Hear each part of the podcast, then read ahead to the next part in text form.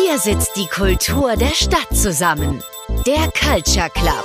Fragen an die Kultur und Antworten der Macher. Nur im Ahoi Culture Club. Herzlich willkommen zur 18. Ausgabe des Culture Clubs, dem Kulturtalk von Ahoi Radio.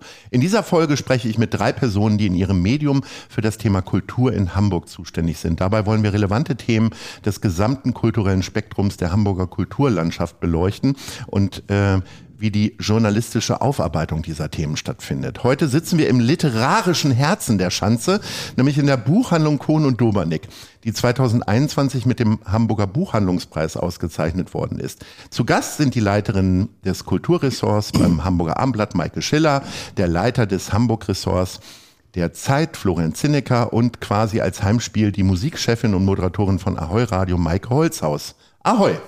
Hallo, Ahoi. Hallo.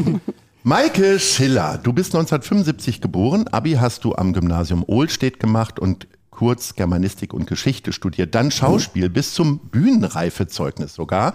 Du hast in Norddeutschland an diversen Theatern gearbeitet, unter anderem Landestheater Schleswig-Holstein in Flensburg, Rendsburg und Schleswig, am Landestheater Mecklenburg-Vorpommern in Wilhelmshaven und am kleinen Hamburger Theater in der Basilika. 2001 warst du in der Entwicklungsredaktion der Tageszeitung Extra und hast Reportagen für das ADAC Reisemagazin geschrieben. Seit 2010 bist du Kulturchefin des Hamburger Abendblatts und schreibst auch den Kulturnewsletter Newsletter vom Abendblatt Zugabe, wo du jeden Donnerstag das Aktuellste aus der Kulturlandschaft der Hansestadt servierst. Liebe Maike, ähm, hast du das Gefühl, dass du äh, täglich genug Platz hast für Kulturberichterstattung? Weil Hamburg ist ja wirklich groß und vermutlich werden wir jetzt in dieser einen Stunde auch nicht alles schaffen. Schaffst du denn das täglich? Na, alles schaffen wir natürlich auch nicht täglich. Und ähm, in der Tat ist die Platzfrage eine gewesen, die uns ganz lange umgetrieben hat da wir jetzt in diesem schönen Internet unterwegs sind, stellt sich diese Platzfrage nicht mehr so existenziell wie früher, wo, wenn die Seite fertig war, wenn die Seite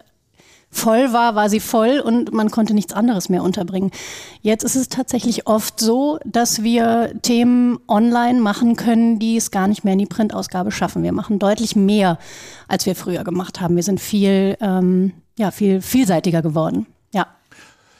Dann äh, kommen wir auch zu einem äh, weiteren äh, vielseitigen Menschen. Das ist Florian Zinnecker. Du bist 1984 in Bayreuth geboren, hast Kulturwissenschaften und Politik studiert und dann den Weg des Journalismus eingeschlagen. An der Henry-Nannen Journalistenschule hast du dein Handwerk verfeinert und als Kulturchef des Nordbayerischen Kuriers in deiner Heimatstadt sowie als Redakteur des Süddeutschen Zeitungsmagazins in München deine Spuren hinterlassen. 2021 hast du ein Buch Hauskonzert über den Pianisten Igor Lewitt geschrieben. Heute leitest du das Hamburg-Ressort der Zeit und koordinierst den Hamburg-Newsletter Elbvertiefung jetzt auch neu mit einem Podcast am Samstag. Äh, lieber Florian, an dich eine ganz persönliche Frage. Wenn man dir im Netz folgt, du fotografierst tatsächlich Einkaufslisten. Also, Die Einkaufszettel. Äh, wie kommt man auf so einen Stuss? Ich wusste, dass du mich darauf ansprechen würdest. Ich wusste ganz lange auch nicht so genau, wieso mich das eigentlich so begeistert. Habe es, hab es angefangen, weil ich es ganz lustig fand, weitergemacht, weil ich unfassbar viel Aufmerksamkeit dafür bekommen habe.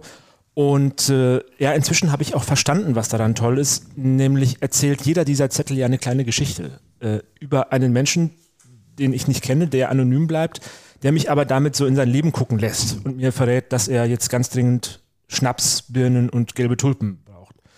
Und äh, ja, das ist wie wie Lyrik im Aber Grunde. wo findet man die? Liegen die immer vom Supermarkt, wenn sie gebraucht worden sind, werden die auf den Parkplatz geschmissen? Äh, nicht nur im Supermarkt, also erfahrungsgemäß überall da, wo Leute in ihren Taschen wühlen, aber eigentlich überall. Ich bin sicher auch hier vor der Tür. Man muss nur gucken. Okay, wir gucken nachher mal. Maike Holzhaus, du bist 1980 in Hamburg geboren. An der Universität Bremen hast du dein Magisterstudium in Kulturwissenschaften Germanistik und Musik abgeschlossen. Beim Radiosender Uldi 95 von Radio Hamburg hast du ein Rundfunkvolontariat absolviert und gleich danach als Musik- und Rundfunkredakteurin bei Rockantenne Hamburg 997 XFM gearbeitet. Seit Mai 2022 bist du Musikchefin und Moderatorin des Kulturbarometers bei Ahoi Radio.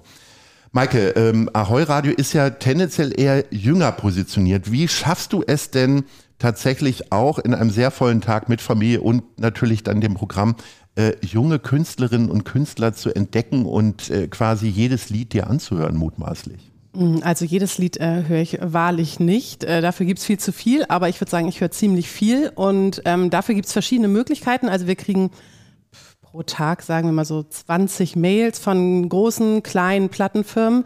Die probieren wir abzuarbeiten. Dann gibt es noch eine ähm, Online-Plattform, wo Labels ihre Musik reinstellen können. Da kann man natürlich manche ähm, Songs schon vom Cover oder vom Namen, also wenn es zu sehr nach Ballermann aussieht oder so, dann hören wir da auch nicht rein. Ähm, und ansonsten suchen wir aber auch ganz viel selber im Netz. Es gibt ja Spotify zum Beispiel, wo auch ganz tolle Veröffentlichungslisten freitags rauskommen. Da würde ich sagen, hören wir oder ich äh, freitags so bestimmt über 200 Titel kurz an. Und darüber findet man dann auch ganz viele neue, unbekannte Künstler, die es vielleicht gar nicht in die deutsche Bemusterung ähm, geschafft haben oder die uns gar nicht per Mail erreichen. Das ist dann sehr viel Selbstsuche. Also. Ja. Und da finden wir pro Woche immer einige Titel, die wir finden, es wert sind, unseren Hörern und Hörerinnen vorzustellen. Maike Schiller, an dich auch noch mal eine persönliche Frage. Du bist ja ausgebildete Schauspielerin. Wie sehr juckt's dir denn, wenn du im Parkett sitzt, vielleicht doch noch mal irgendwann nach oben zu springen? Oder hast du das komplett getrennt und gesagt, so, das nie wieder? Ja, also komplett getrennt ist es natürlich und es ist ja schon äh, eine ganze Weile her, dass ich da oben gestanden habe. Und ähm, das ist mir ja nicht passiert, dass ich nach unten gefallen bin und ähm, plötzlich nicht mehr hochkam, sondern das war ja eine bewusste Entscheidung. Ich habe das mit Anfang 20 gemacht. Das war sozusagen mein Weg zum Theater. Ich wusste immer, ich wollte irgendwie was mit Theater machen, mit Literatur machen, so ein bisschen diffus und ähm, bin dann den Weg erstmal über die Bühne gegangen und ähm, habe relativ schnell gemerkt, dass das noch nicht das Ende ist, dass da irgendwie noch mehr für mich drin steckt und dass meine Rolle möglicherweise eine andere ist. Und die habe ich dann ähm, übers Schreiben gefunden. Aber Schauspielerin macht man ja nicht einfach mal so wie möglicherweise viele andere eventuell Bürojobs, sondern da ist ja viel Leidenschaft dabei. Ja, unbedingt. Das, und ich würde sagen, die Leidenschaft ist auch, diese Leidenschaft fürs Theater und für die Bühne, die ist ja unbedingt da. Also ich finde nach wie vor, dass das ein absoluter Traumjob ist. Nicht für mich. Ich möchte den nicht mehr machen. Aber ich möchte unbedingt mit ihm zu tun haben. Ich möchte wirklich unbedingt im Theater sein und in der Kulturszene unterwegs sein. Es ist auch nicht aufs Theater beschränkt natürlich, sondern jetzt ja viel breiter. Also ich glaube, ich bin ein bisschen privilegierter, weil ich eben diesen, diesen breiten ähm, Einblick nehmen darf. Jetzt, das ähm, finde ich schon ja, ist, das finde ich eigentlich ein Traumjob. Ich glaube, Jetzt, die Antwort zu gesagt. kennen, aber hast du äh, den Eindruck, dass du bei Schauspielerinnen und einer schlechten Kritik ein bisschen zurückhaltender bist als bei Musikerinnen? Dass ich bei einer schlechten, also ich kritisiere ja Musikerinnen gar nicht so viel. Ich bin ja, wenn ich Kritiken schreibe, tatsächlich in erster Linie im Theater unterwegs oder im Filmbereich oder in der Literatur, aber in der Musik gar nicht so unbedingt. Ähm, Nee, ich glaube nicht, dass ich zurückhaltend bin. Ich glaube, dass ich sehr wertschätzend bin. Also ich, ich, das gilt aber ja vielleicht für andere Kollegen, die aus anderen Richtungen kommen. Also jeder hat ja irgendeine Richtung, aus der heraus er ins Theater geht oder ins Kino geht oder ins Konzert geht und aus der heraus er dann an diesem Abend schreibt. Ähm, begründen müssen wir alle, warum wir irgendwas nicht so toll gefunden haben an einem Abend oder warum was nicht gut funktioniert hat oder, oder wo es gehakt hat oder so. Ich glaube, dass ich ähm, grundsätzlich zugewandt bin der Kunst und dem Schauspiel, aber nicht, um da jemanden zu schützen oder weil ich denke, ach, das, das mache ich jetzt nicht, weil ich habe ja selber mal da oben gestanden. Ähm, Vielleicht ist man dann manchmal sogar genauer oder guckt anders. Aber wertschätzend, glaube ich, oder respektvoll, das, glaube ich, bin ich vielleicht auch deshalb. Mhm. Wir kommen mal jetzt direkt nach Hamburg und zwar zur Clubkultur. Das wird gerade viel diskutiert, die ist im Umbruch. Viele Einrichtungen haben gerade zugemacht oder müssen den Standort wechseln.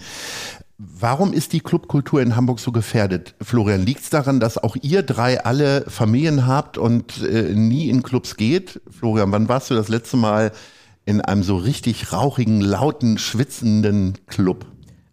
Das ist noch gar nicht so lange her tatsächlich, ähm, aber es kommt nicht regelmäßig vor. Äh, ich glaube, die Sache mit der Clubkultur ist ein ganz typischer Fall in Hamburg, weil man da symptomatisch auch ein bisschen den Zustand oder die, die äh, Eigenschaften der Kulturszene insgesamt dann erklären kann.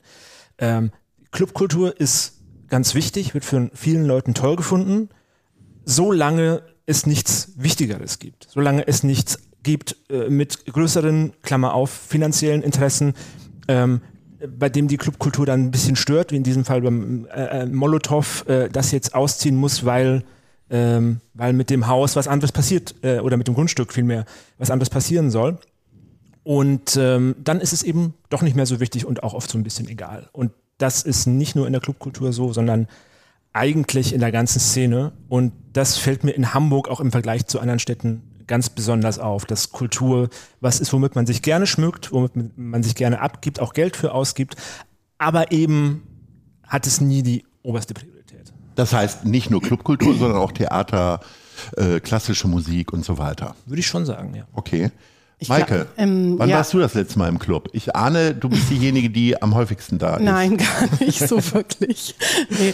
Ähm, was ich noch sagen wollte, ich glaube, das ist jetzt, dass das so geballt kommt mit den Clubs in Hamburg, ist auch gar nicht so ein Problem der ähm, Kulturpolitik sondern eher aus anderen Bereichen. Also, dass das Molotow jetzt zum dritten Mal umziehen muss und äh, nicht an den ursprünglicher geplanten Ort, da wo die Esso-Häuser äh, waren, wo ja das Paloma-Viertel gebaut werden soll, was seit zehn Jahren aber wo nichts passiert, nicht wieder zurück kann.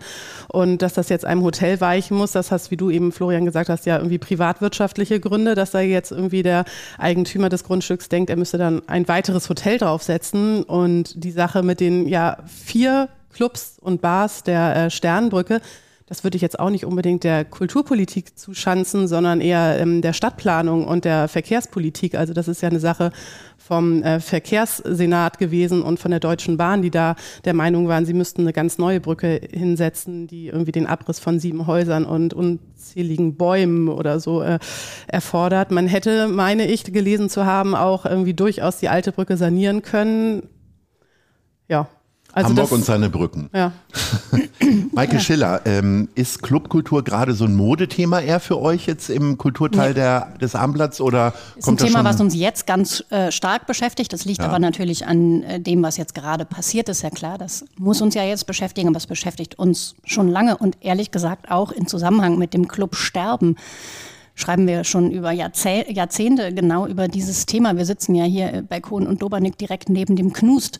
Ähm, du wirst dich daran erinnern, dass das Knust auch mal einen anderen Standort in Hamburg hatte. Dass Clubs ähm, ihre Standorte ändern, ist ja kein neues Phänomen. Das, was jetzt hier um den Jahreswechsel passiert ist, ist aber schon ein bisschen was anderes, weil es ja unfassbar geballt kam. Durch die Sternbrückenveränderung sind es gleich ein ganzer Haufen, es ist gleich ein ganzer Haufen Clubs, der da eine Heimat verliert und es gibt neue Standorte für ein paar von denen, aber eben nicht für alle. Und dann kam obendrauf on top diese kurzfristige und doch ja ein bisschen überraschende Kündigung fürs Molotow.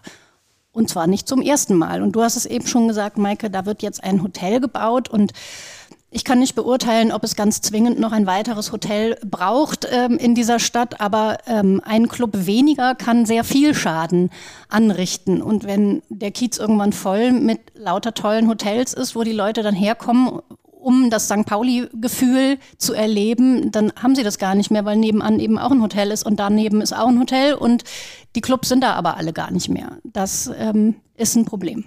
Ist das daraus folgernd aus der Argumentation möglicherweise auch eher ein Problem, was St. Pauli oder die Reeperbahn auch lösen muss?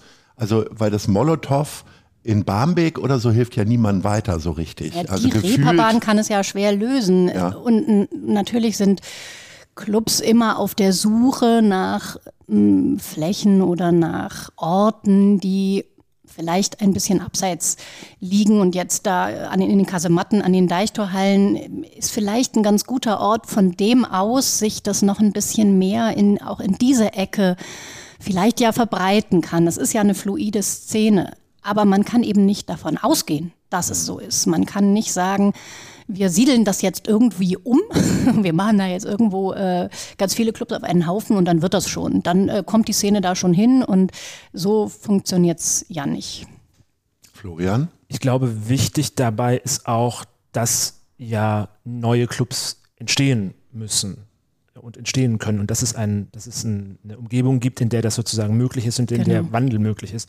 Denn also auch wenn das zynisch klingt, dass ein Club zumacht, ist per se ja erstmal keine Katastrophe, sondern es ist ja eher ein Kennzeichen von der lebendigen Szene, dass es da sage ich mal, einen Wandel gibt, dass Dinge im Fluss sind und dass nicht alle Betriebe, die da sind, für alle Zeiten gesicherte, beinahe Staatsbetriebe Absolut, sind. das sind ja das, keine das, Opernhäuser, das, das ne, das die dann die der, nächsten 350 ja, Jahre da äh, einen völlig äh, klar definierten, festen Ort haben. Das, wäre das Ende der Szene so. und das wäre auch das Ende des St. Pauli. Das will ja auch keiner, das will aber, ja auch von den Clubs keiner. Aber wenn, wenn es immer weniger werden und nichts Neues nachkommt, dann ist es schon ein Problem, glaube ich. Und neues Nachkommen kann eben nur, wenn der Platz dafür da ist. Und wir merken ja jetzt, wie sehr die Stadt sich verdichtet. Es wird eben enger. Und es gibt weniger Raum, damit sich da was entwickeln kann. Das ist, glaube ich, ein Problem, was wir haben in einer Großstadt wie Hamburg. Ist das ähm, irgendwie aber auch eine Sache der verschobenen Prioritäten, frage ich jetzt mal ganz ketzerisch. Man hat ja den Eindruck, dadurch, äh, dass das Molotow kurz vor Heiligabend äh, gekündigt wurde, ähm, hat der Elbtower irgendwie äh, die Überschriften verloren, sondern die waren dann auf einmal über das Molotow. Ähm, was ich sagen will, ist, äh, das ist ein kleiner Club, da passen irgendwie ein paar hundert Leute rein. Ich frage mich auch immer, wer eigentlich zuletzt im Molotow war äh, von den Leuten, die dann jetzt die ganze Zeit darüber streiten, ist es ist nicht nur diese Kirsche in Gefahr, sondern eigentlich die ganze Torte?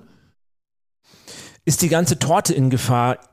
Ja, ich glaube, die ganze Torte ist in Gefahr und vielleicht hat das was mit der Umgebung zu tun, in der sie steht. Vielleicht aber auch mit der Torte selber, um diese, um diese Metapher äh, mhm. noch ein bisschen weiter zu bemühen. Mhm ähm, vielleicht muss man sich da auch fragen, kann man sich anpassen, ist das noch die richtige Form für die Zeit, für die Umgebung? Oder hält man da an dem Ideal aus den 60ern, 70ern, 80ern fest, für das es jetzt auch einfach keine, kein, kein, kein Publikum, keine Nachfrage mehr gibt? Um dann nochmal tief. Also, ja, darf bitte. ich da kurz ein, mhm. weil du hast ja eben selber gesagt, dass das sei eine leicht ketzerische Frage, wie du es mhm. formulierst. Ähm, und, und du hast gefragt, gibt es da jetzt dieses Publikum noch? Also die Leute, die auf dieser Demo gewesen sind und sich dafür eingesetzt haben, für diesen Ort, die haben, glaube ich, nicht, nicht nur darum gekämpft, dass das Molotow bleibt, auch wenn das natürlich auf den Plakaten stand, sondern das ist schon auch eine Sichtbarmachung äh, oder ein Sichtbarwerden von dieser Leidenschaft von diesen Menschen, die dort eben sind. Also denen jetzt vorzuwerfen, die gehen doch da alle gar nicht wirklich hin, finde ich ein bisschen schräg. Ähm, also das glaube ich schon, dass die da alle hingehen. Und im Übrigen auch nicht nur die Leute, die da feiern gehen, sondern auch die Leute, die da auftreten. Wir waren kürzlich äh, bei einem Konzert im Molotow von der, von der Hamburger Musikerin Brockhoff, äh, die, die so ein bisschen die Szene auch um sich äh, herum äh, versammelt. Du kennst die bestimmt, Maike. Genau, und ja. das ist ein, eine spannende Persönlichkeit. Und für solche Menschen ist so ein Ort identitätsstiftend und gemeinschaftsstiftend. Ich glaube nicht, dass man das ähm, vernachlässigen soll oder so äh, an den Rand, äh, lustig an den Rand reden sollte. Das ist schon ein wichtiger Ort für genau sowas. Da sollte die Frage auch hingehen, denn die Torte sozusagen ist ja nicht der Club, wo äh, jede Woche ein bisschen Bier verkauft wird und Gin Tonic und dann ist da jemand auf der Bühne, sondern das ist eine, eine Fläche, wo sich Musikerinnen äh, präsentieren können, die durchaus so gut äh, kuratiert werden vom Team des Molotovs, dass daraus später Weltstars werden. Also wer schon immer da so alles gespielt hat. Maike. Es ist ja auch nicht nur ähm, es eine. Es geht ja um die Musikszene am Ende auch. Ne? Genau, und ähm, so viele Veranstaltungen wie im Molotow an einem Abend stattfinden, das ist ja auch nicht nur die eine Bühne, das sind ja insgesamt drei Locations mit dem Garten noch. Ähm, da sind ja jeden Abend wirklich Konzerte und äh, von klein bis mittelgroß, würde ich sagen, aber auch schon Bands, die seit einigen Jahren dabei sind, die kommen auch gerne zurück ins Molotow und ich glaube einfach, dass das jetzt geballt zusammen mit dem ähm, mit der Astra-Stube, die auch so eine Location ist, die einfach authentisch ist für die Subkultur Kultur auch, wo, ähm, wo noch drin geraucht wird, wo Punkbands spielen und wenn dann mehrere von solchen Location, äh, Locations, vom Elektroclub Club bis zur Punk-Location irgendwie auf einmal wegfallen, klar kann Neues entstehen, aber wenn dann irgendwo in der Hafen City ein neuer Club entsteht, der, wo alles schicki und auf Hochglanz ist, dann ist es einfach nicht das gleiche wie das ähm, seit Jahren gewachsene Molotow.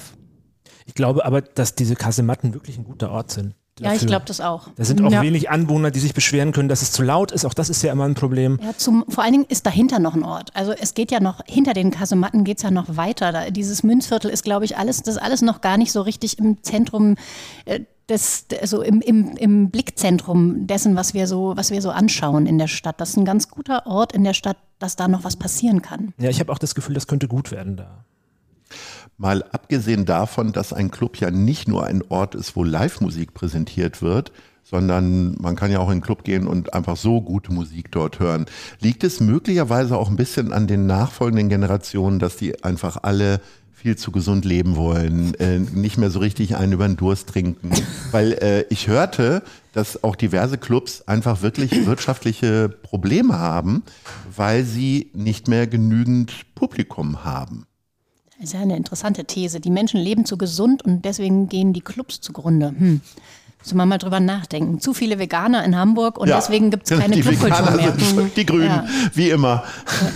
Also, nee, also schräge These, halt, finde ich. Halt darum, ich, ich, habe schon, ich habe schon, ja, aber ich habe schon den Eindruck, dass das Gesundheits- und Körperbewusstsein ja doch ein bisschen ein anderes ist, als es in unserer Jugend war, äh, zumindest in meiner auf dem Land.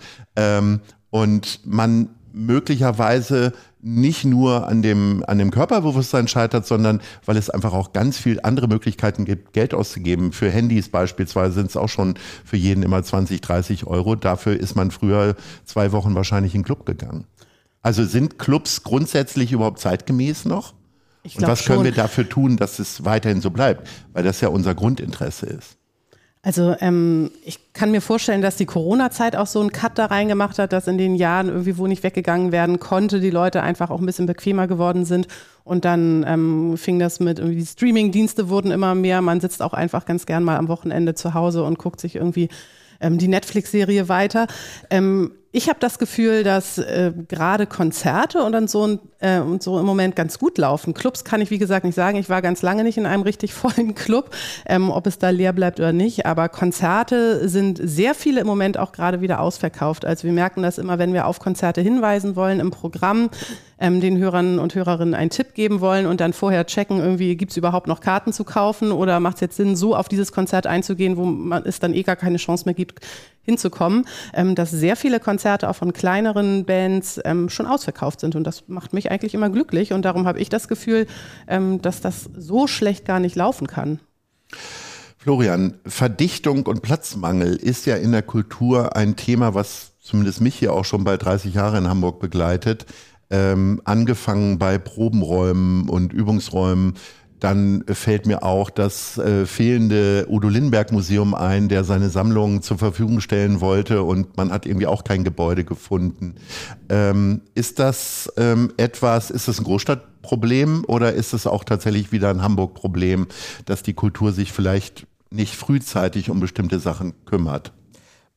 Ich glaube, es ist ein Hamburg-Problem und auch da eben die Frage der Prioritäten. Wie, wie wichtig findet, äh, findet man es denn, äh, dass hier Bands proben können und ist man bereit, um weiter passiv zu formulieren, äh, das vielleicht auch mal politisch zu lösen und wirkungsvoll äh, politisch zu lösen und nicht nur sich als Standort des Reeperbahn-Festivals zu schmücken, äh, am Ende aber im, im Mittelbau zu sagen, ja, müsst ihr gucken, wo ihr bleibt. Tut uns leid, wir können da auch nichts machen, alles in der Hand von Investoren. Mm. Ich würde die ganze Sache aber gar nicht so schwarz malen, weil es geht ja auch ganz schön viel. Also es gibt vielleicht noch kein Udo Lindenberg Museum, ähm, es gibt aber ein John Neumeier Museum zum Beispiel. Ähm, es gibt dann ja doch sehr viel, was sich tut äh, zu viel, als dass es eine einzelne Person schaffen könnte. Auch viel zu viel, als dass es eine einzelne Redaktion äh, schaffen könnte. Absolut. Michael Schiller, du nickst. Ja, ich nicke. Ähm, ähm, also es ist jetzt nicht so, dass wir über, einen, über eine aussterbende Gattung oder eine aussterbende Disziplin oder so reden. Im Gegenteil, dafür geht es der Szene und der Kultur in Hamburg dann doch äh, noch ganz schön gut. Unbedingt. Und wir haben ja äh, da dieses eine Gebäude am Hafen seit 2017, was, glaube ich, auch ein bisschen dazu beigetragen hat, dass ähm, das Scheinwerferlicht auf die Kultur insgesamt ähm, ein bisschen stärker fällt, als es das vielleicht vorher sogar gewesen ist. Also ich würde eher das Gegenteil sagen. Das geht nicht bergab, das geht immer noch weiter bergauf. Ähm, mich macht es eigentlich auch glücklich zu sehen, dass auch schon was getan wird gegen ähm, Leerstand oder um Leerstand in der Stadt für kulturelle Zwecke zu nutzen. Also wenn man jetzt sich das Jupiter-Gebäude anguckt oder gegenüber, ich meine, im Saturn-Gebäude war zeitweise auch eine Ausstellung Ausstellung, ich weiß jetzt gar nicht mehr genau welche, aber das Jupiter-Gebäude wird jetzt ja schon seit einiger Zeit für freie Künstler und Künstlerinnen genutzt. Und ähm, es gibt ja auch die Kreativgesellschaft Hamburg, das ist von der ähm, eine Stadt gefördertes Projekt, die vermitteln zwischen leerstehenden Bürogebäuden oder ähm, ja, Räumen, wo kleine Kreativschaffende, ähm, auch wenn es nur für eine Zeit, für einen Übergang ist, äh, rein können. Maike Schiller, du hast gerade schon die Elbphilharmonie angesprochen. Kein Kulturgespräch, ohne dass das Wort Elbphilharmonie fällt. Ich wollte es dir jetzt mal abnehmen. Ähm, jetzt zieht die Elbphilharmonie weltweit tatsächlich sehr viel Aufmerksamkeit auf sich. Und äh, du hast gesagt, sie spendet Licht auch für die Kulturszene. Äh, Gibt es nicht aber auch Schatten? Also ich sag mal, wo Licht ist, ist ja auch Schatten. Welchen Schatten siehst du denn von der Elbphilharmonie ausgehend? Also ich würde tatsächlich erstmal das andere betonen wollen, weil wir haben äh, vor allen Dingen ganz viel über den Schatten gesprochen, bevor die Elbphilharmonie eröffnet wurde. Es gab ganz viele Ängste ähm, der Kulturszene, dass sich das, dass da sozusagen was abgesogen wird, dass die Aufmerksamkeit nicht mehr reicht für das, was es sonst gibt.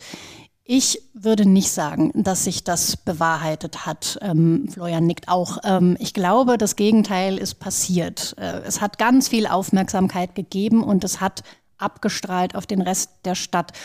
Und nicht nur was das Publikum angeht, das hat, glaube ich, auch was mit der Relevanz in einzelnen Ressorts zu tun, zum Beispiel im Senat. Ich glaube, dass der Kultursenator ein wichtigerer Mann ist, als er das gewesen ist oder als diese Funktion es gewesen ist, ähm, bevor es die Elbphilharmonie gab. Es wird ein bisschen ernster genommen, dass, dass, dass, äh, dass die Kultur eine eine, eine wichtige Sache hier in der Stadt ist. Wir merken das im Übrigen auch bei uns in der Redaktion. Die Kultur ist, ist vielleicht, hat auch einen anderen Stellenwert, als das vorher der Fall war. Und es ist, ähm, ich glaube, es haben viele davon profitiert, im Übrigen auch viele Konzertveranstalter, die am Anfang ja auch nicht alle ganz glücklich waren darüber, das jetzt aber vermutlich in der Breite doch sein dürften. Okay, wir reden über die Schulden, die erst gemacht wurden. Hat das Hamburg möglicherweise jetzt auch mutiger gemacht? Weil ich sag mal, wenn so ein Wagnis ja funktioniert, müsste man dann nicht sagen, okay, vielleicht funktioniert es auch an anderer Stelle? Du meinst, dann bauen wir gleich noch ein Opernhaus hinterher? Nein, ich, ähm, äh, ich wollte nicht über Herrn Kühne reden. Ähm, ich glaube, also ich, ich stimme dir zu, Maike, dass die Elbphilharmonie war ein äh, gewaltiger Teilchenbeschleuniger und ist es immer noch. Äh, da ist jetzt ein ganz anderer Speed äh, in der Stadt und, äh, und auch eine andere Energie. Und vor allem ist Hamburg auch überregional und also nicht nur deutschlandweit, sondern auch wirklich international ganz anders sichtbar jetzt. Unbedingt, das ähm, finde ich auch. Und das war die Stadt, auch wenn man hier in der Stadt das gerne anders erzählt und gerne anders hätte, aber das war vorher kulturell nicht immer unbedingt so der Fall. Mm, jetzt ist das so und ich glaube, äh, um das Potenzial zu entfalten, braucht es auch einfach Zeit. Wie lange ist sie jetzt eröffnet? Sieben Jahre? Äh, sechs, Noch nicht ganz. Ja, ähm, sieben Jahre, ja, fast sieben Jahre. Wir und, haben 2024. Ähm, genau. Äh, genau. Und äh, das wird sich in zehn Jahren nochmal ganz anders darstellen, in 20 Jahren nochmal ganz anders darstellen. Wir sind sozusagen da jetzt gerade noch am Anfang. Ich stelle auch fest, dass es immer noch so ein bisschen schiefe Blicke gibt aus der alteingesessenen Szene äh, und manche Leute so fast beleidigt sind, dass nicht sie mit ihrem Projekt äh, 800 Millionen gekriegt haben. mh, mm, als ob das überhaupt je auf dem Tisch gewesen wäre, diese Möglichkeit. Und, und klar kann man fragen, ist die Aufmerksamkeit, die da ist, gut genutzt von allen, gleich viel? Ähm, gibt es genug äh, Umwegrentabilität? Gibt es genug äh, Anschluss äh, sozusagen für, für, für andere? Und das kann sicher noch besser werden. Aber ich sehe auch, wie du, Maike, ja auch, äh, vor allem die Vorteile von diesem Ding. Jetzt haben wir über die Strahlkraft der Elbphilharmonie gesprochen. Was hat denn noch so eine ähnliche Strahlkraft in den anderen Kulturdisziplinen? John Neumeier ist ja schon gefallen, ist, hat, glaube ich, auch einen gewissen Weltrang in dem, was er tut, nämlich äh, international hervorragendes Ballett inszenieren. Äh, was fällt euch denn noch so ein? Wer soll? Äh, wer als erstes den Finger hebt. Über die Clubszene haben wir ja gesprochen. Das genau. Reeperbahn-Festival, ja, ja. glaube ich, ist was, was auch international Aufmerksamkeit hat. Insofern Unbedingt. ist die Clubszene da gar nicht zu unterschätzen. Ja, das, also Reeperbahn-Festival hätte ich jetzt auch genannt, weil das wirklich ja auch international ähm, nicht nur die Bands und KünstlerInnen anzieht, sondern auch ähm, alles drumherum mit deren Konferenzen. Also, dass da irgendwie auch die Labels, die Promoter ähm, alle hinkommen und sehr viel geredet wird. Ansonsten das OMR-Festival wird ja auch immer größer und wichtiger in der Stadt. Ähm, Und Das würdest du der Kultur zuschauen, Ja. auch wenn Scooter dort auftreten? Kim Kardashian, wer kommt dieses Jahr? Genau, noch? ja. ja. Ähm, ich glaube, das Elb Jazz äh, Festival hat auch noch sehr viel Potenzial und öffnet sich dieses Jahr ja auch nochmal irgendwie dadurch, dass Jungle und ähm, The Streets da kommen, irgendwie nochmal ein bisschen einem anderen Genre und hat einfach irgendwie auch eine tolle Atmosphäre durch die Location. In Sachen Theater und Kunst kann ich es nicht so richtig sagen. Ich weiß nicht. Das wird Na, Maike also, und wir haben, Florian wir auflösen. haben wirklich äh, sehr, eine sehr, sehr starke Theaterszene in Hamburg. Das muss man echt sagen. Wir haben eine sehr vielseitige Theaterszene. Wir haben mit dem Schauspielhaus und dem Thalia Theater zwei absolut hochkarätige deutschsprachige Sprechtheaterbühnen, die immer wieder eingeladen werden auf Festivals, ähm, die ausgezeichnet werden, die tolle Ensembles haben. Ähm, ja, man kann an dieser Stelle vielleicht auch die Musicals nennen. Auch die sind, also Hamburg ist natürlich eine Stadt, die dafür auch äh, bekannt ist und wo die Leute dafür auch hierher kommen.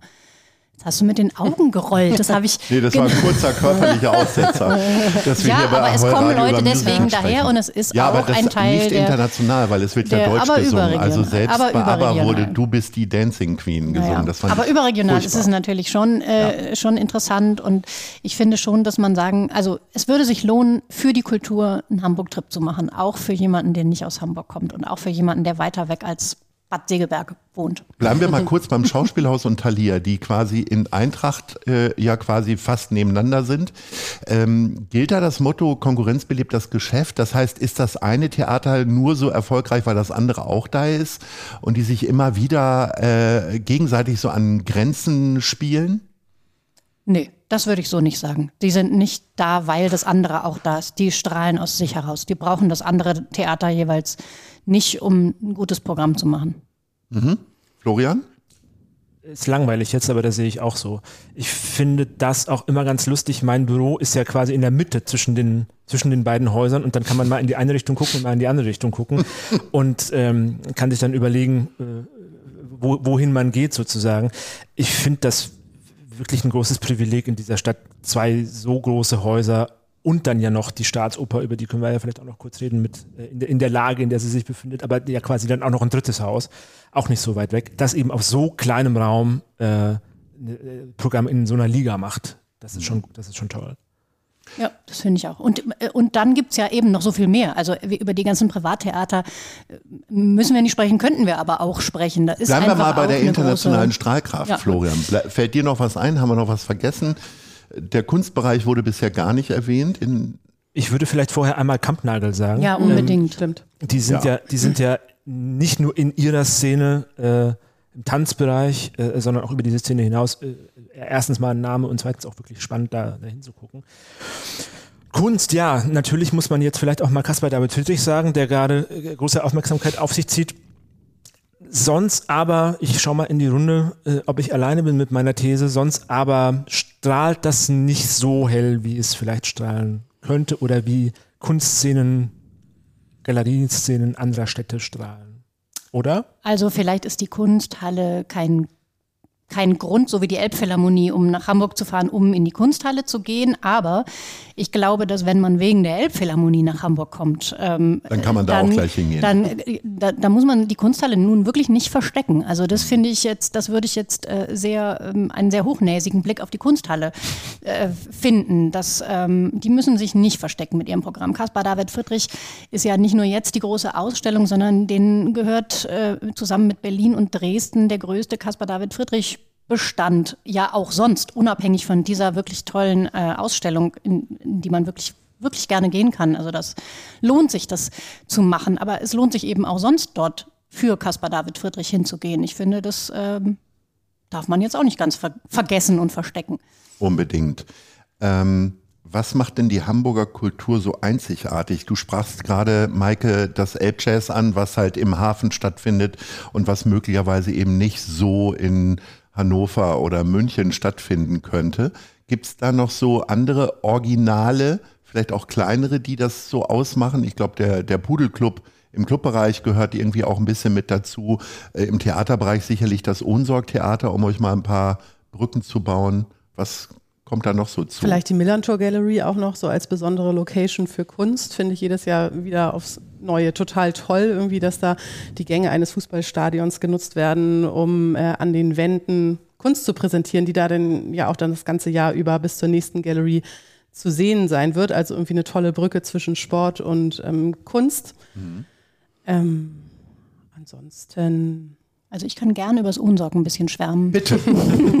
Weil ich tatsächlich finde, dass das Ohnsorg wahrscheinlich eines der meist unterschätzten Theater hier in der Stadt ist. Ähm, und natürlich äh, absolut. Hamburg ist ähm, aber auch ansonsten ein unglaublich spannendes Beispiel dafür, wie man Traditionen in die Zukunft überführt. Ich finde das, wie die das machen, äh, wahnsinnig interessant. Ähm, die, diese Diskussion, die wir im letzten Jahr hatten, wo es ja vordergründig um, um die Leitung ging oder Querelen hinter den Kulissen, ähm, war ja ganz schnell dann auch eine Diskussion, wie viel Hochdeutsch, wie viel Plattdeutsch ähm, wird dort gesprochen. Das war eine Diskussion, die ähm, ganz viel Resonanz in der Stadt hatte, möglicherweise sogar darüber hinaus, weil das Ohnsorg eben als Marke auch über Hamburg hinaus bekannt ist.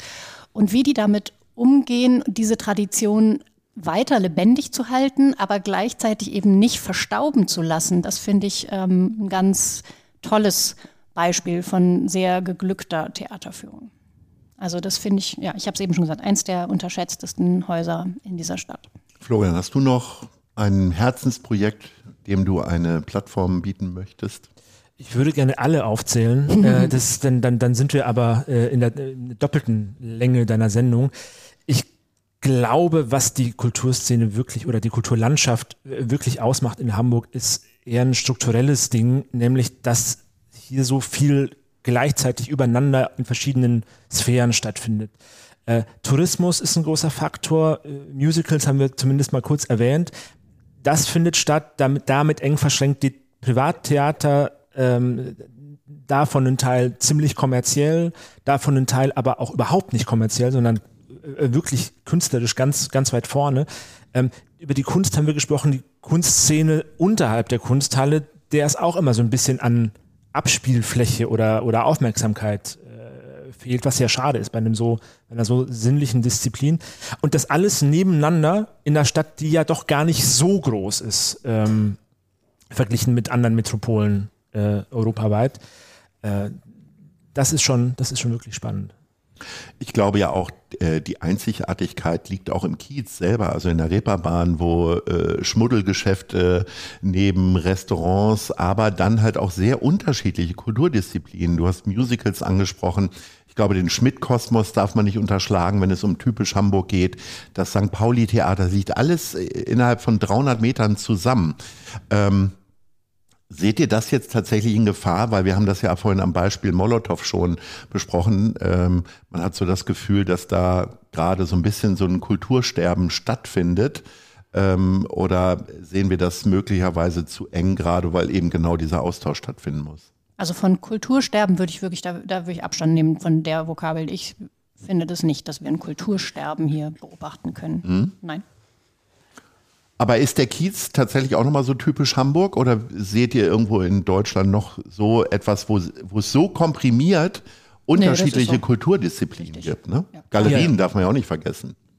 Ja, ja, klar. Und damit natürlich ein riesengroßes äh, Narrativ, was da früher alles war. Und, und äh, da schwingt wie, halt unglaublich ja, viel mit, genau, unbedingt. Mit, ja, mit, mit, so. mit, mit erzählt und mit gemeint und, äh, und natürlich so wie, wie oft dann immer in Nebensätzen dann noch erzählt wird, dass die Beatles hier ja angefangen haben und, und so weiter.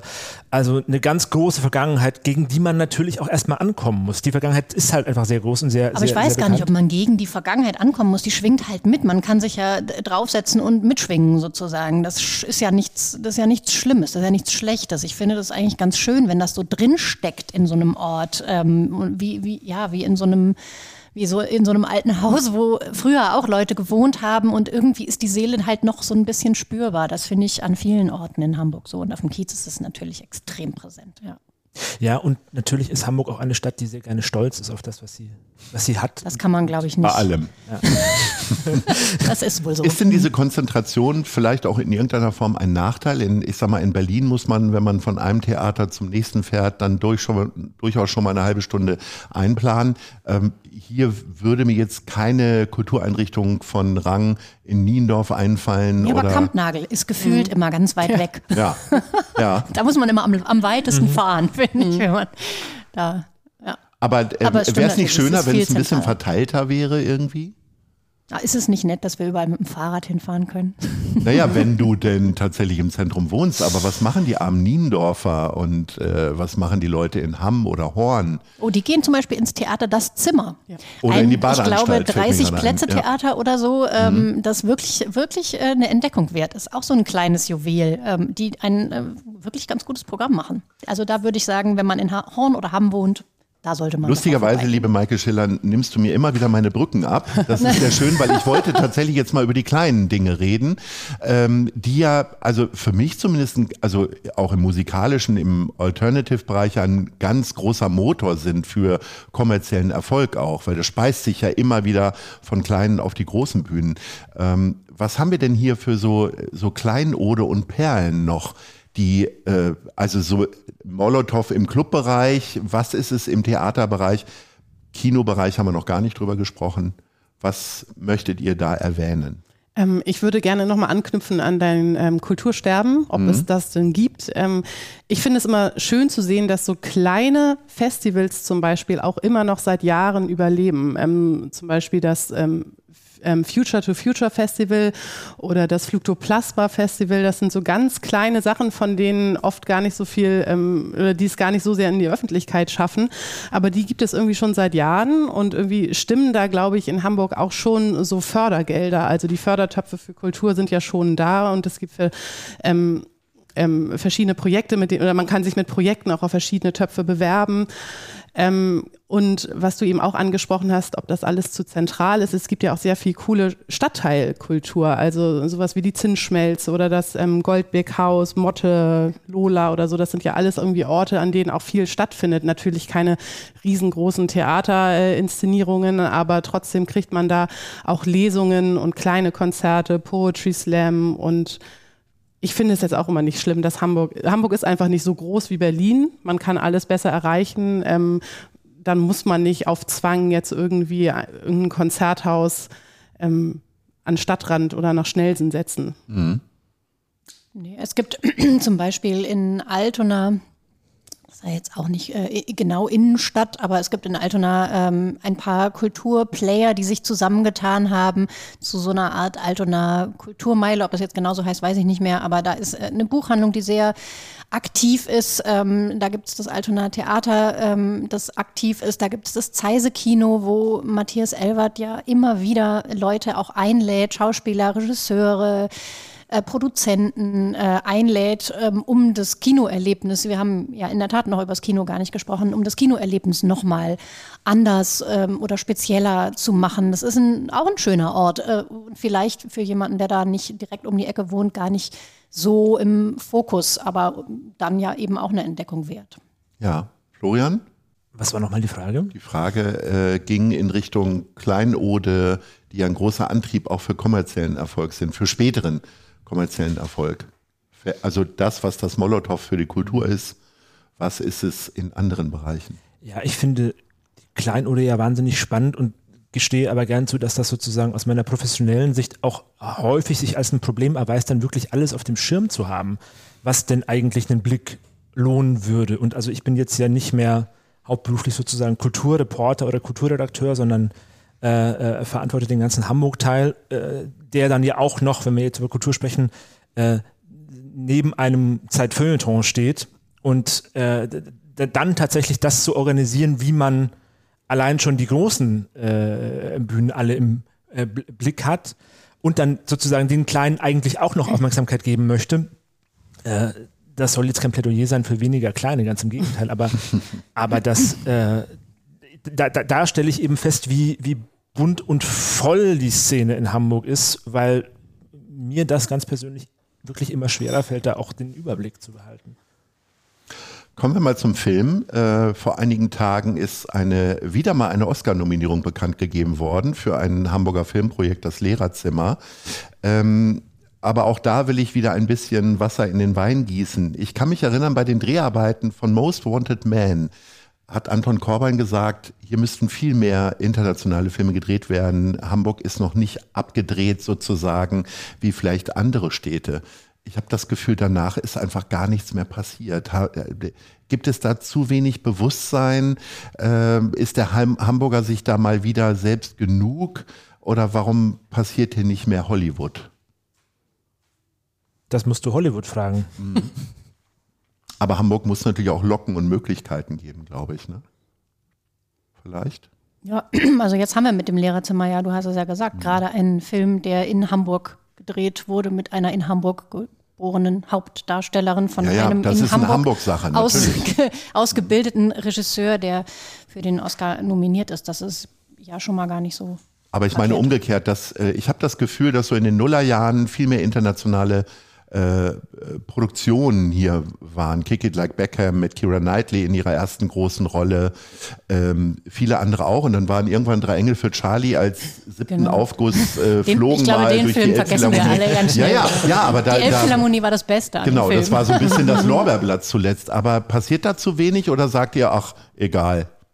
Ich bin ja immer der Erste, der sagt, äh, die Politik muss und äh, und hier könnte man und hier sollte man noch Potenzial heben. Vom Film aus gedacht, glaube ich, sind die Filme nicht immer unbedingt die besten, die so von der Behörde her gedacht sind und wo sehr viel Strukturförderung und sehr viel Proports und sehr viel äh, von diesen Faktoren reingeflossen ist, sondern ich glaube, es ist eine gute Idee und also ich mag die Filme am besten, am liebsten, ähm, die vom Film und vom Inhalt her gedacht sind und äh, ich glaube, das kommt und geht. Ich glaube. Aber für Hamburg gedacht beispielsweise ist das äh, ein großer, großen Einfluss auf Tourismus. Also ich weiß nicht, ob ich jemals nach Brügge gefahren wäre, mhm. wenn ich nicht Brügge sehen und sterben äh, so toll gefunden hätte. Gibt es so wenig Touristen hier? Ich weiß gar nicht. Ich finde es auch ein bisschen, äh, also es geht gerade so ein bisschen in die Richtung, dass die, die verschiedenen Kulturdisziplinen jetzt immer so auf ihre Strahlkraft äh, abgeklopft werden. Ja. Und äh, also ne, wie kriegen wir hier mehr ähm, Publikum her oder mehr Touristen und wie, wie funktioniert das überregional und könnte der Film nicht auch noch mehr Hollywood hierher holen? Also ich glaube, unser berühmtester Filmregisseur ist Fatih Akin, der mhm. nicht von Hollywood hierher geholt und installiert worden ist, sondern der aus Hamburg heraus, aus sich heraus, aus der Kunst, die er macht, heraus groß geworden ist und ähm, jetzt überregional schon lange, nicht jetzt, schon lange äh, ein echtes Pfund ist. Ist das nicht eigentlich der interessantere Gedanke, dass wir nicht jetzt Unbedingt. Äh, versuchen, Unbedingt. hier äh, so ein bisschen künstlich so die, also die, den Marketingaspekt von Kultur so zu betonen? Dann bleiben wir mal bei den Personen wie Fatih Akin. Wer sind denn die wichtigen handelnden Personen für euch? Auch, also nicht nur in der Berichterstattung, sondern auch die wichtigen Personen, die hier Impulse geben? beispielsweise im Literaturbereich? Florian. Das ist jetzt langweilig, aber wer auch da, ich habe vorhin über die Elbphilharmonie als Teilchenbeschleuniger äh, gesprochen, wer auch sehr viel Energie in den Betrieb gebracht hat, die verschiedenen äh, Gewerke und Disziplinen zu vernetzen, ist tatsächlich unser Kultursenator, ähm, bei dem ich das Gefühl habe, anders als viele Vorgängerinnen und Vorgänger, äh, interessiert der sich für die Disziplin und spricht auch mit den Leuten. Und die Leute sprechen mit denen und man bekommt manche Themen, manche Probleme, manche Potenziale, die noch nicht ausgeschöpft sind, auch erstmal ganz anders mit. Und, und ich glaube, was, was der wirklich gut hingekriegt hat, ist die Leute einfach mal zu vernetzen und äh, selber untereinander ins Gespräch zu bringen und nicht nur, und da schlage ich jetzt in die gleiche Kerbe wie du, Maike, nicht nur immer auf die Verwertbarkeit und Vermarktbarkeit ähm, von dem Ganzen zu schielen, sondern wirklich mal zu gucken, was ist denn mit den Leuten, die hier sind, äh, die, die Kunstschaffenden und das Publikum, wie kriegt man die denn besser zusammen? Es vergeht kein Podcast in dieser Gesprächsrunde, dass wir den Kultursenator loben. Äh, das will ich auch uneingeschränkt unterstützen, weil ich glaube, das ist tatsächlich so die Stärke. Er hat, glaube ich, er muss gar nicht von allen Kulturdisziplinen Ahnung haben, sondern er bringt die richtigen Leute zusammen. Ähm, Gibt es trotzdem irgendwo einen Punkt, wo ihr sagt, ah, da könnte die Kulturbehörde noch mehr machen? Oder ist es wirklich auch bei dir uneingeschränktes Lob? Maike Schiller. Es ist natürlich wirklich ein bisschen langweilig und wir würden es auch gerne manchmal ein bisschen anders äh, gern haben, schon aus Gründen, ähm, ja, weil es ist ja manchmal journalistisch spannender, wenn man auf die Kacke hauen kann, da, Entschuldigung. Aber auch wir finden, dass der Kultursenator leider einfach einen ganz guten Job macht, weil das was leider, er, unbedingt. Ja. weil ja jetzt um deinen, Ja. ne, jetzt an dieser Stelle, weil du da ja jetzt gerne was, den schwarzen Fleck suchst sozusagen. Ähm, ich glaube, dass der sehr, sich wirklich sehr interessiert für das, wofür er sich einsetzen muss. Also sein, sein Feld ist eins, was ihm ohnehin am Herzen liegt. Und ich glaube, die Menschen, mit denen er da eben zu tun hat, die spüren das und ähm, fühlen sich gesehen und gehört. Und man kann das, glaube ich, gar nicht genug äh, wertschätzen, dass das genau so ist also ja, und er vernetzt, das ist auch richtig und er hält auch ganz gute Reden, auch das ist, äh, Oh ja. ist richtig. Aber ich glaube, das ist das Erste und Wichtige. Man glaubt ihm das Interesse für das, wofür er sich einsetzt. Deswegen kann er gut argumentieren, deswegen ähm, hat er einen guten Überblick und äh, Ahnung. Das ist ein bisschen langweilig, dass wir jetzt alle den Kultursenator loben, oder? Aber ja, es ist leider tatsächlich so. Maike, wer sind denn für dich die wichtigen Personen? Weil auch von dir wird nichts anderes kommen als Lob für den Kultursenator. Nee, mir an. fällt tatsächlich auch jetzt äh, nichts Negatives ein, weder an seiner Person noch, habe ich ja schon gesagt, Gut, dass er ich ist auch finde, Schalke-Fan, aber das äh, ist nun mal so. Ja, aber wie du auch meintest, Maike, irgendwie man nimmt ihn ab, wenn er sich irgendwie fürs, fürs Molotow einsetzt und sagt, irgendwie wir bemühen uns, irgendwie wir wollen vermitteln, wir wollen eine neue Location finden. Und ähm, mir gefällt eigentlich auch das, äh, was was ich eben ansprach, so mit, der, mit dem Leerstand, irgendwie, dass man versucht, Leerstand sinnvoll zu nutzen für kulturelle Zwecke. Ähm, der Auftritt vom, von der Kulturbehörde in Sachen Kreativwirtschaft.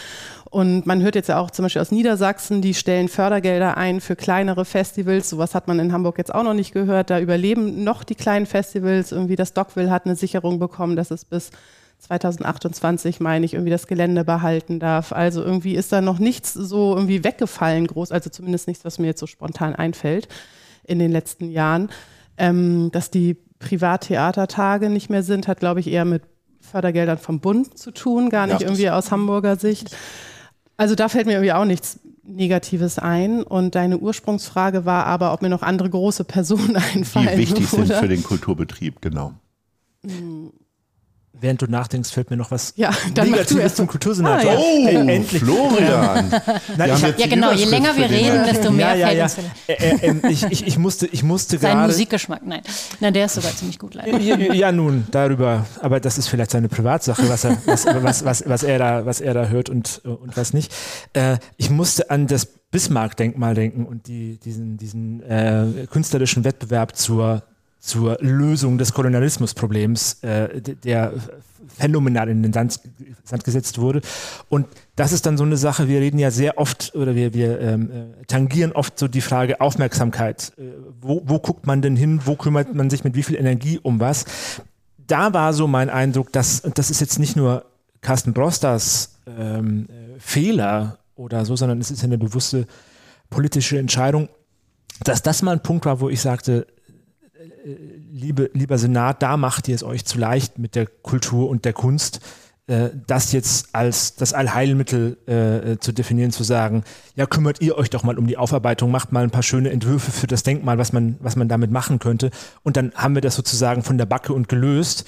Und ähm, das war sozusagen, da, da haben sich einige, einige Verantwortungsträger, und dazu gehört sicher auch der Kultursenator, schon einen schlanken Fuß gemacht. So, jetzt wollen wir nochmal andere Namen hören. Nee, John Neumeier hast du ja schon gesagt. Ja. Das ist ja gar keine Frage. Ich glaube, das, was jetzt auch kommt, ist spannend. Äh, Oma Meyer-Welber kommt nach Hamburg und Tobias Kratzert kommt und mal gucken, was da passiert. Äh, also an der Oper wird es Veränderungen geben. Das ist ja auch schon bald so. Äh, John Neumeier ist jetzt auch in seiner letzten Saison. Ähm, das wird sicher sehr spannend, wie es mit dem Ballett unter Demi Volpi weitergeht, was das für eine Richtung nimmt, ob das diese Strahlkraft behält, ob es ganz anders wird, ob es viel toller wird ähm, oder wir wissen das ja alles noch nicht. Ich finde das aber ganz schön, dass da so viel Neues kommt, äh, was, was demnächst ja sicher auch nochmal einen Schwung frischer Energie in die Stadt spült. Ja. Sind, ähm, Ja, ich wie ist es mit Karin Bayer und Joachim Lux? Über die beiden haben wir jetzt nur über ihre Institutionen gesprochen. Joachim Lux ist auch in der vorletzten Saison, glaube ich, Mhm, jetzt genau. gerade aktuell. Wie groß ist da der Verlust zu sehen, Florian? Ja, groß, aber er hat ja eine tolle Nachfolgerin, äh, die auch, glaube ich, in der Struktur des Theaters ein paar Sachen ändern möchte oder ändern wird, ja. In, äh, Sicher in der Leitungsstruktur. Indem sie, indem genau. sie das äh, jetzt schon sagt, sie will das nicht alleine machen, sondern will sich zwei Kolleginnen dazu holen, äh, die auch dann direkt in die Verantwortung mitgehen. Und ich finde diesen ja, Generationswechsel, den es da jetzt gerade gibt oder bald geben wird, eben gerade auch mit Tobias Katzer an der Staatsoper, wirklich spannend, weil sich da ein paar Sachen natürlich ändern werden und äh, zum Guten, glaube ich, obwohl sie jetzt gar nicht unbedingt schlecht sind. Ja, es gibt einfach, einfach nochmal so einen frischen Wind, oder? Wenn neue Leute kommen, dann ändert sich einfach was an der Energie. Und das hat ja nicht damit zu tun, dass die Alten weg müssen oder gestört haben. Aber es ist trotzdem, es passiert einfach was. Und im Moment habe ich das Gefühl, an vielen Stellschrauben passiert so ein bisschen was. Das Filmfest hat eine neue Leiterin. Ähm, das ist spannend. Und natürlich ist es trotzdem ganz traurig, dass Albert Wiederspiel nach diesen ganzen Jahren jetzt geht, weil er das toll gemacht hat. Aber wie spannend ist denn diese Frau, die es jetzt macht? Und die möchten wir doch jetzt kennenlernen. Und wir wollen doch jetzt wissen, wie Malika Rabahalla Filmfest in Hamburg denkt und sieht und wen sie herholt. Und so ist das eben an anderen, an anderen solchen Funktionen, mit anderen solchen Rollen auch. Und ich glaube, gerade an der Oper, wir haben vorhin über internationale Strahlkraft gesprochen, ich glaube, dass die, dass die Staatsoper schon leicht und vielleicht noch kurzer Rundflug in meinen Gedanken über die anderen Häuser noch mit am einfachsten äh, in internationale Strahlkraft entwickeln könnte und da äh, wirklich Leuchtturm sein könnte, äh, war sie ja auch schon mal. Auch das ist eines der großen Narrative in der Stadt. Wie toll war es unter, unter Liebermann? ähm, das ist lange her. Ähm, und ich glaube, da kann man wieder hinkommen. Und ich glaube, auch wenn man sich als Stadt schon äh, so eine Staatsoper leistet mit, mit so einem Programm, dann sollte man das auch versuchen und äh, äh, sollte nicht damit zufrieden sein, sozusagen mit dem Status quo und Programm zu machen für die Leute, die sowieso schon hingehen. Aber die äh, Personalien, die jetzt kommen, da sind wir uns, glaube ich, einig, die finden wir spannend, oder? Da Ich haben glaube, wir jetzt, wir sind sehen genau da. Potenzial Ja, ja. und ähm, ja, da, da spürt man schon so eine, so eine Lust, was zu bewegen. Wir sind auf den letzten Metern bzw. den letzten Minuten unseres Gesprächs und äh, wir freuen uns auf das, was da kommt. Hast du auf die Personen genannt, die demnächst leitende Funktionen hier übernehmen? Äh, gucken wir mal auf das Kulturjahr 2024. Äh, was sind da so eure äh, Höhepunkte, auf die ihr euch am meisten freut, Florian? Ich nehme an, bei dir ist es Taylor Swift. Na klar, Die kommt im Sommer. na klar. Und wer noch? Ich muss ganz ehrlich sagen, meine Kultur findet gerade vor allem zu Hause statt. Äh, das lustige Tierorchester spielt Bach. Nein, äh, Scherz beiseite. Meine, meine Tochter ist gerade zwei Jahre alt. Ich bin, was die, was das äh, Monitoring der, der Dichte in der Kulturszene angeht, da auch gerade ein bisschen raus, was die Großevents angeht, äh, weil äh, ich meine Abende momentan zu Hause verbringe. Ähm, aber ich bin gespannt, was da kommt. Ich dachte, von dir kommt jetzt John Malkovich beispielsweise. Der kommt jetzt irgendwann schon relativ zeitnah, im März, glaube ich. Maike, du sprudelst jetzt vor lauter Kulturtipps als Einzige, Ja, die das sich ist ja mit der immer die Frage, die, wenn man im. Fahrstuhl getroffen wird und gesagt hat, das muss ich mir denn unbedingt angucken und man im ersten Moment fällt einem dann immer Taylor Swift äh, gar nichts ein. Ey, Also Taylor Swift wird uns natürlich in der Tat beschäftigen und hat uns auch schon so viel beschäftigt. Ähm, Das ist ja, äh, also das ist, also für, für, für die Berichterstattung ist es schon sehr interessant, dass da so jemand kommt und wieso der HSV plötzlich Karten für ein Taylor Swift-Konzert verkauft und so. Für uns war das in Für der über 500 Berichterstattung, Euro. Ähm, genau, und wahrscheinlich sind das noch die günstigen Tickets. Und wer kriegt Freikarten? Das Ähm, Wer kriegt Stadt ja auch-? Freikarten? Ja, genau. genau. Bei uns wird wahrscheinlich auch äh, das Hauen und Stechen losgehen, wer denn da hingehen und schreiben darf, slash muss. Wobei ich glaube, die Leute werden sich eher wünschen, dorthin zu gehen. Ja. Fallen dir denn trotzdem noch ein, zwei Sachen ein, auf die du dich freust? Also ich freue mich immer äh, auf äh, ganz viel am Theater, das ist ja klar. Ich freue mich Ähm, ich freue mich, dass Claudia Bauer kommt und am Thalia inszeniert. Ähm, ich kann jedem nur raten. Insofern freue ich mich jetzt erstmal auf die Oscarverleihung. Zum Beispiel äh, die Anatomie eines Falls ist gar kein Hamburger Film, läuft aber auch in Hamburg äh, in den Kinos. Sich unbedingt nochmal anzugucken. Sandra Hüller ist wirklich so toll. Die hat in Hamburg beim Filmfest im letzten Jahr ja den Douglas Sirk Preis bekommen und eine bessere Preisträgerin hätte man sich gar nicht wünschen können. Also wenn ihr ähm, wenn ihr einen Kulturtipp für jetzt von mir wollt, würde ich sagen, unbedingt Anatomie eines Falls gucken. Oder vielleicht noch am äh, Schauspielhaus nachholen, die Theaterserie von Karin Bayer. Da gibt es ja auch noch diverse Marathon-Wochenenden, oh ja. wo man tatsächlich, glaube ich, alle fünf hintereinander wegsuchten kann, wenn man das möchte. Ähm, ja. Maike, ähm, von dir kommt jetzt wieder ein Clubtipp? Oder? Nö, ich freue mich eigentlich wie jedes Jahr auf die Festivals, aufs Reeperbahn Festival, Dogville, auf die Millantor Gallery. Das sind für mich auf jeden Fall immer so ähm, feste Termine. Und dann bin ich auch ein bisschen gespannt auf, ähm, in der Hafen City eröffnet ja irgendwie im Frühling dieses Port de Lumière oder so, wo so ähm, Virtual Reality Kunst gezeigt wird von Klimt. Da bin ich irgendwie ein bisschen gespannt drauf. Ansonsten, ähm, ja, das ist das, was mir einfällt. Wir haben genügend, auf das wir uns freuen können. Florian hört täglich Ahoi Radio und wird dann auch wieder einen Tipp finden.